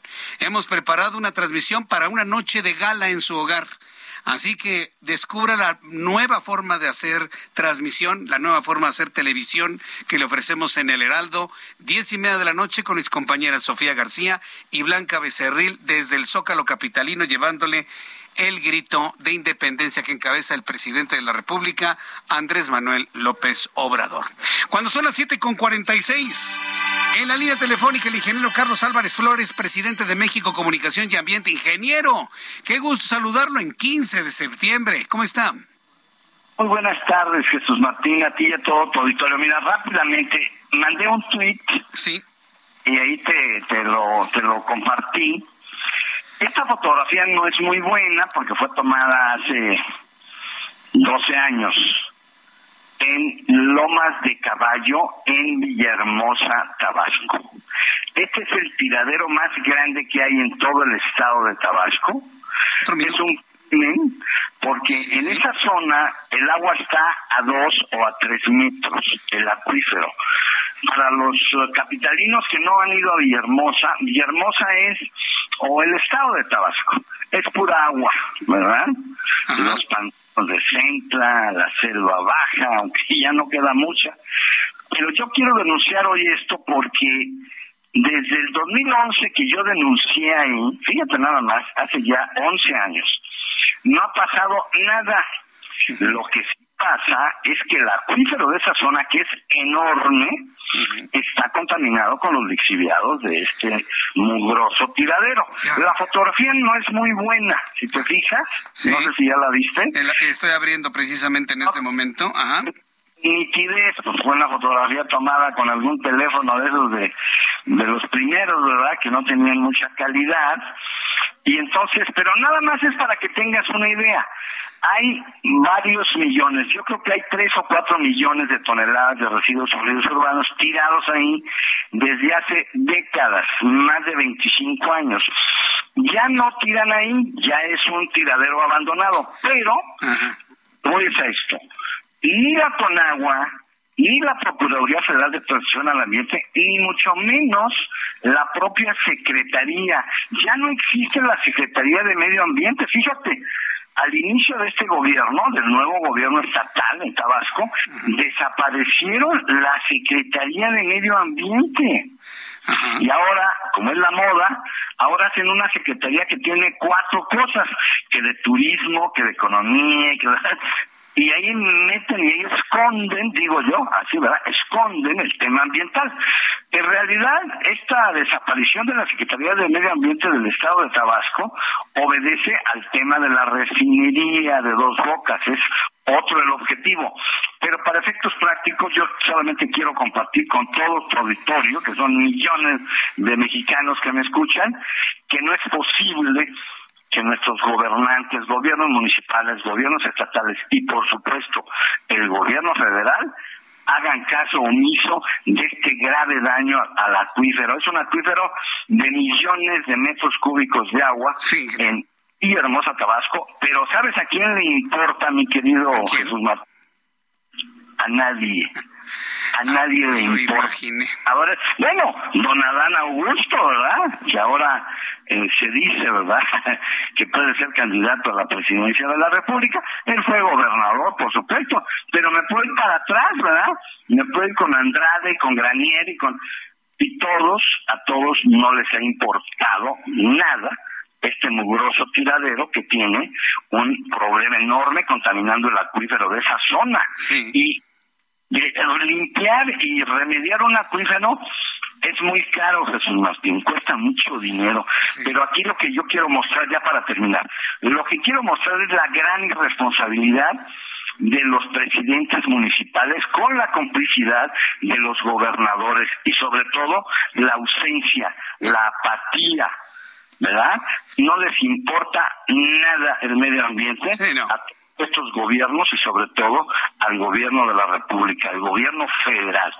Ya sabes dónde está el dinero, ¿verdad? Nuestro dinero está en todo menos en el medio ambiente y en la salud de los mexicanos. Ese es mi comentario el día de hoy. No hay mucho tiempo el día de hoy, pero te prometo que la semana antes, si me invitas... El, próximo jueves ahora sí le espero aquí y, y, platicamos más temprano, se lo prometo, ingeniero. ¿eh? Y te voy a hablar del suelo. Bien quiero hacer un, un, comentario muy, muy nuevo, muy moderno. Sí, ingeniero del suelo agrícola. Correcto, lo platicamos. Gracias, ingeniero. Fuerte abrazo. Muy buenas tardes. Hasta luego, muy buenas tardes. Y antes de concluir nuestro programa de noticias, Roberto San Germán con los deportes. Bienvenido, mi querido Roberto. ¿Qué pasó, mi querido Jesús Martín? Buenas noches a todos. en la recta final, ya nos vamos al pozol, ya en un ratito. Ya, pozole, lo que quieran. Aquí querían pambazos o no sé qué. Ya sabes, ya sabes cómo es la gente. Nada más ven. Sí, pues ya los conoces. Pero bueno, oye, hablando del tenis, se nos va hoy Roger Federer, su majestad. Le dicen su majestad, sí, pero Fíjate que he estado viendo varios reportajes, inclusive que me dieron más temprano. Parece como que se va a morir, pero nada más se retira. No, se retira, sí, tiene ya problemas en una rodilla. Desgraciadamente no quedó bien de la operación, ha recaído y se va, ya en una semana va al torneo este de la Copa Rod Laver en Inglaterra y la va a jugar, va a pedir ser doble con Rafa Nadal, que es su gran amigo, que también hoy le escribió un tweet padrísimo, diciéndole que vendrán mejores cosas fuera de la cancha y van a estar juntos. Y este hombre fue el primero que logró más de 20 títulos de Grand Slam, logró 20, o sea, rompió el récord que tenía Pete Sampras.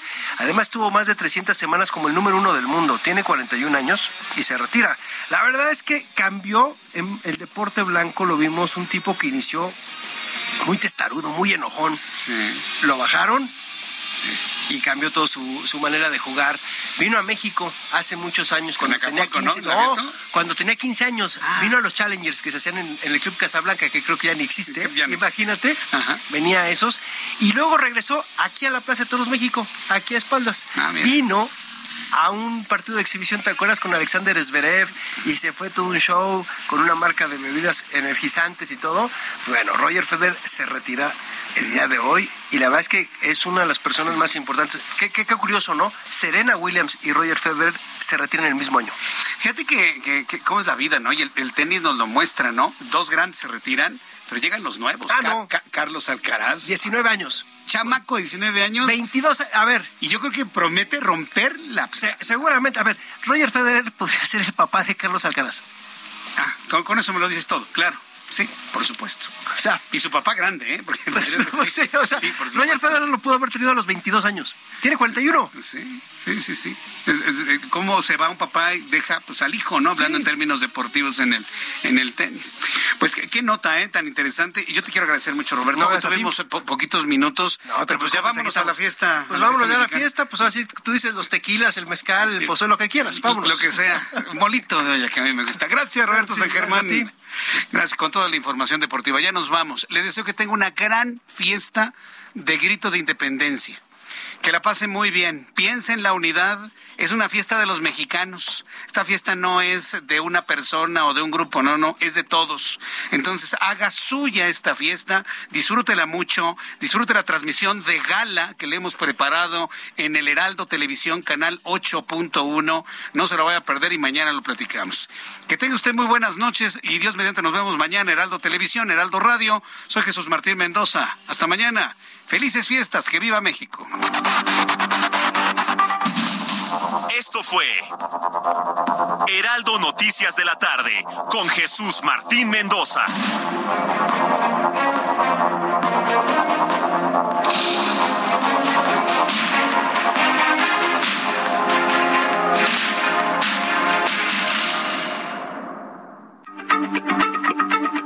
Heraldo Radio, la H se lee, se comparte, se ve y ahora también se escucha.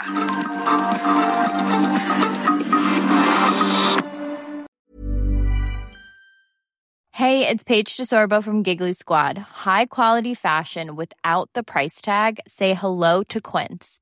I'm snagging high-end essentials like cozy cashmere sweaters, sleek leather jackets, fine jewelry, and so much more. With Quince being 50 to 80% less than similar brands.